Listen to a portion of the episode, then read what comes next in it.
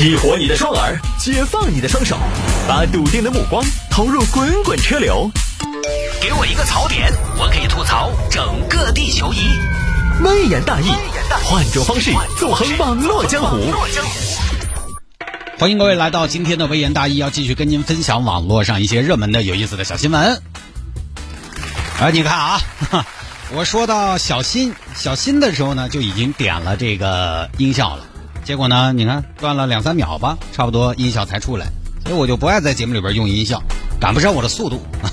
我这个宅男的手速，我跟你说，那可不是一般人能比的。当年有些公司搞年会啊，请我去参加，然后他们现在不是流行那种嘛，建群，然后大家比手速，摇手机啊那种。哎呦，我每次都是最快，是吧？快男啊！好了，欢迎各位来到今天的微言大义。那么在节目开始之前呢，还是分享一下我们线下的一些互动的方式。除了节目，你可以来跟我进行互动之外呢，呃，那你在下了节目之后呢，也可以来跟我进行互动，来聊天，来沟通，来交流，来表扬我或者来批评我。我一般我这个人就是这样的啊，非常的公正公平，不管是批评我的还是表扬我的，我都愿意接纳啊。一般表扬我的我就哎谢谢。一般批评我的呢，我一般就反正拉黑，就这么处理的，特别公正一个人设啊。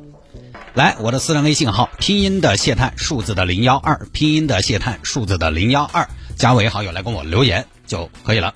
这个说到这个批评跟表扬这个东西啊，既然节目一开始呢，我带到，我就再说一句，其实按道理来说，我们应该非常虚心的接受听众朋友们的意见。啊，但是呢，我做了这么多年，我发现一个问题，就是大家的批评呢，大家的喜好呢，大家的建议呢，其实，呃，各有各的观点，大家各有各的出发点。比如说，有些朋友他听节目呢，他就喜欢听我扮演大爷。他说：“汤哥，你好长时间没扮大爷了，你好长时间没说广东话了。”有些朋友就不喜欢那么多的角色扮演，他又觉得，呃，汤哥，你有的时候讲点道理呢，我觉得三观还挺正的。他想听这种，就这种你，你让我们主持人，我们其实有的时候不太好去。将就某一个听众，我们只能还是最后什么呢？按照自己的感觉来。虽然台面上大家都说欢迎大家啊，给我们建议，给我们批评，都是这么说的，台面上都是这么说的。但是那天我刚好看了一个段子嘛，就是分享一些名家大师他们面对批评的态度。很多大师表现的很可爱，当有另外一个大师批评他的作品的时候，他会怎么样？他不会虚心接受，他会很生气，他会很失落，他会很沮丧。就是人都是这样的，所有人都一样。你辛辛苦苦做了啊一个作品出来，或者说完成了你自己的工作任务，这个时候呢，有人不认可你，虽然是在我们自己的角度，在每天都需要比昨天的我更好一点的这个角度来说呢，我们是应该努力来改善。但是说实话，你说心情能好到哪儿去？我觉得我不这么认为。所以后来慢慢的啊，大家有批评呢，我有则改之啊，无无呢。大部分的时候我都觉得无，我就不管。好，言归正传，有听众朋友说摆一下这个事情：周某人出狱了，三十多家网红公司蹲守求签约。这个从上周末开始呢，就有很多听众朋友发来留言说让我摆一下这个，我简单带一下。因为这个事情呢，我坦白说我不想多说，反正说到哪儿是哪儿。某种意义上来说，就是因为我现在也是地方上的网红啊，所以说起来可能还算同行。人家来不来就是两百万、三百万的签约价，你你说我，我不眼红的吗？我说人家不好呢，你说我们同行相亲啊？什么叫同行相亲？大家都知道，就是有些行业他找对象比较困难，他只能在同行里面找。同行相亲 啊，一个小小的幽默啊，用来降低一下今天的节目质量。啊，这个周某人是谁呢？就是之前说的打工是不可能打工的，这辈子都不可能打工。这句话后来成了一个梗。每次有那种，比如说眼高手低的啊，大家就用这个梗来调侃，也是因为这个形象太过深入人心，所以呢一直被大家惦记着。这儿出狱了，就晚上说出狱的时候呢，有三十多家网红公司蹲守。小周，小周你好，我是大明星经纪公司的经纪人谢经济，有没有兴趣到我们这里来当网红？我们来给你打造一下。打造什么呢？我又不能带货，你可以带货啊，电瓶车嘛，完全没有问题嘛。场景我都想好了，我以前偷过那么多车，其他的都想转手卖掉，唯独捷辆我最喜欢，因为它的续航里程长，骑起来又很够劲，骑了它就再也不想骑别的车子，就这样太适合你了。呃，不不不，我没有兴趣，谢谢啊。哎，电瓶车你不要想带的话，要不改刀、钳子或者钢丝啊？说的是三十多家公司都想签他。消息出来之后呢，网友们都疯了啊！这些网红公司到底要干嘛？为了流量，脸都不要了吗？这是一个什么样的案例？你们大肆宣扬，这是一个什么人物？你们让他成为在荧幕上出现的榜样啊？大概就是这样的吧。这个事情呢，现在主流媒体也都发生了。我我在电台里边，我夹带一下自己的观点啊。我作为网红界半个专业人士，给大家摆一下这个事情。首先呢，技术层面来说，现在你看，昨天传闻说这个四川的一家公司呢，已经一千五百万的这个金额签约了他，但是现在人家已经马上出来否认了，说根本就没钱。啊，首先我们说这个技术技术层面啊，说什么两百万、三百万签约，包括一千五百万签约的，呃，这个价码哈，首先如果说要签，肯定是要打折，而且这个打折是相当的打折，相当的折扣。大家就以为网上说的两百万就是两百万，三百万就是三百万。我你跟我签约，我就给你三百万、两百万。你可能不知道啊，就是网红公司他自己也要炒作一把。这个不光是这个领域，各个领域都存在啊。哪儿哪儿项目签约了，几十亿的大项目，几百亿的大项目。那我想请问，实际资金到位多少？这里面的几十亿的项目是真金白银的项花，还是什么其他资产？有没有可能项目投资六十亿，一期项目投入五十万，一期项目投了五十万，效果不好啊？这这这不高了。有没有可能本来就没打算搞第二期？你看当年彭青年的青年汽车，我们在节目里边摆摆过的，天天跑到啊那些想引进汽车产业的地方上，就是骗吃骗喝，来不来几大十亿、几百亿的项目？当然我是夸张了的，但是的确不光是我夸张，到处都在夸张，到处都有泡沫。你不管是三百万还是两百万，那个给了才算。网红公司又不是刮的。而且风险也并非没有，因为现在网络主播、网络直播内容的审核其实是非常严格的。上周我跟大兴我们就做了个直播，但是我们在车，我们去给听众朋友送饺子嘛，有些地方送不到的，我们就给他送，亲自送，啊，活人去给他送，开着 C 六三，开着 EQC 给他送。但是我们在这个前挡风玻璃架了一个架了一个手机做直播，非常严格，就是什么呢？我一旦参与到这个直播的过程当中，它叫停播。停播，因为开车的时候不能做直播。后来我又坐到后座上去了，坐到后座上，我跟大新在后座上在那直播。其实那样就跟平时我们在车上一个人开车一个人聊天，这个是很正常的嘛。但是就是不行，所以他现在审核是非常严格的。一旦这个舆论，哎，你看闹得比较大了，民间先抵制，主管部门再介入，您就说你这个导向有问题，我看你怎么办。那网红公司几百万不是打水漂，所以啊，大家不要觉得一看到网说哦三百万，说三百万就是三百万。网红靠炒作，网红公司就更是炒作的鼻祖啊啊，他就干这个事儿的。你想这个事情啊，周某因为有媒体报道而火，保持热度，说不定呢可以受到关注转型。而媒体因为报道这个事情有了热度，引发了点击，引引起了争议。网红公司呢，反正我喊个价，刷个存在感。其实你发现没有，这是一个三方共赢的事情。至于说你们议论，那议论就算成功了，所以这是一件三方合谋的事情。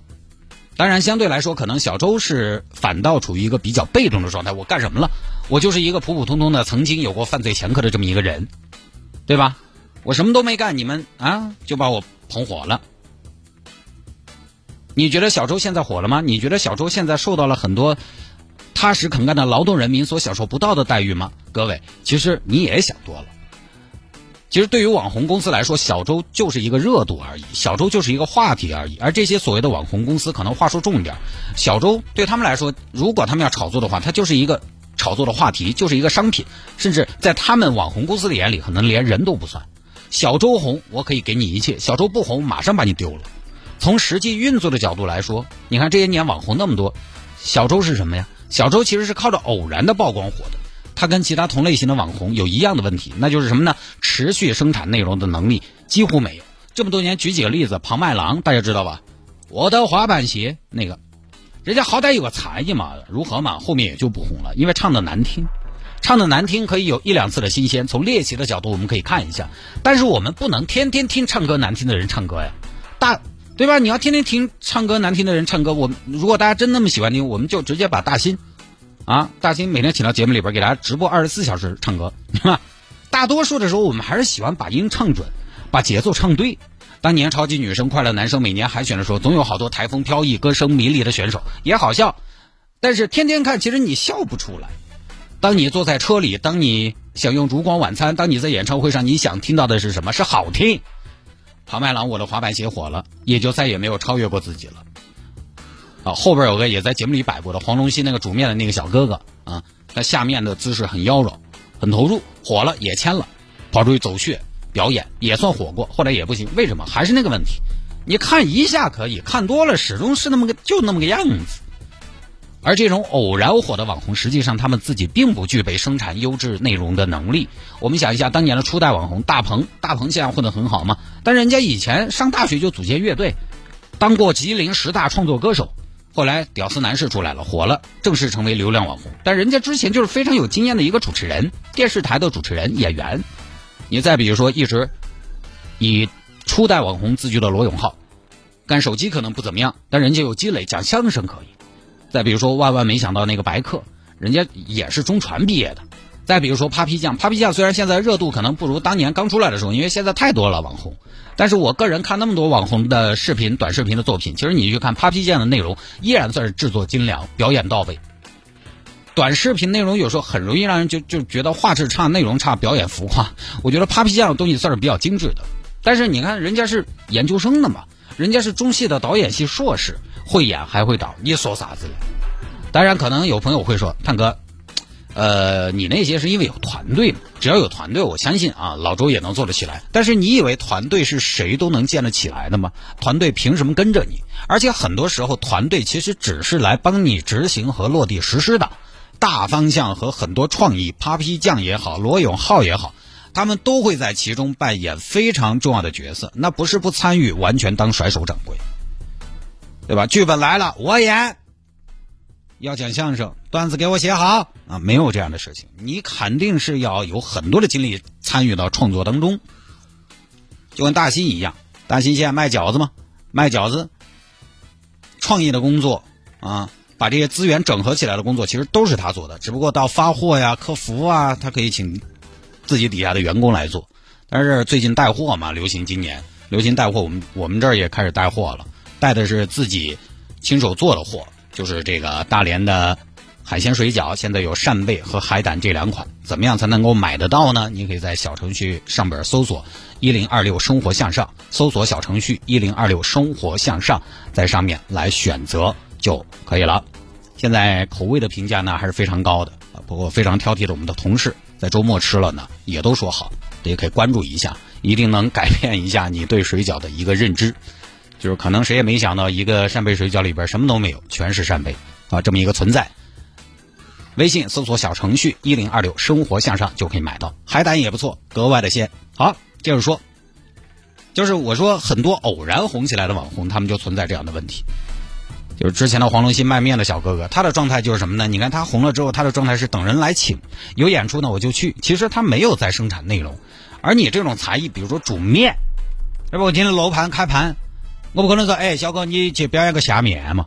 哈，网络直播天天煮面，我再喜欢吃面，我也觉得没多大意思。哪怕是你看那些明星模仿秀，啥子华阳吴彦祖啊、综合刘德华，他们要哎一个表演嘛，他们要唱几首歌嘛，也算是一个表演内容。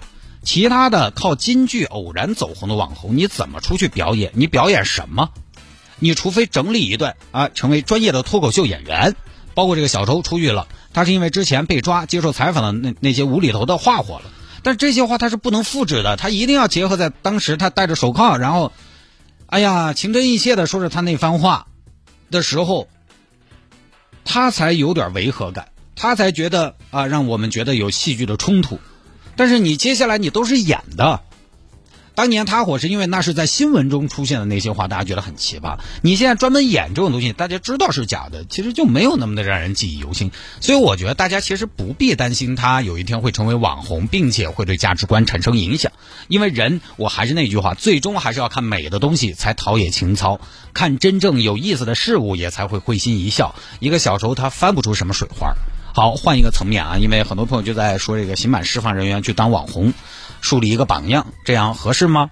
呃，我说说我的观点，不一定对啊。就是我们这个节目，你把它当成，就是我们如果跟你观点相左的话，我们就是正反面啊。我们探讨，我是这样想的啊，因为我是一个直男，我想的比较简单。换一个层面，我觉得小周属于刑满释放人员，刑满释放人员他能从事网红这个职业吗？我首先觉得刑满释放人员一定要从事一份职业的，一定要干什么工作的。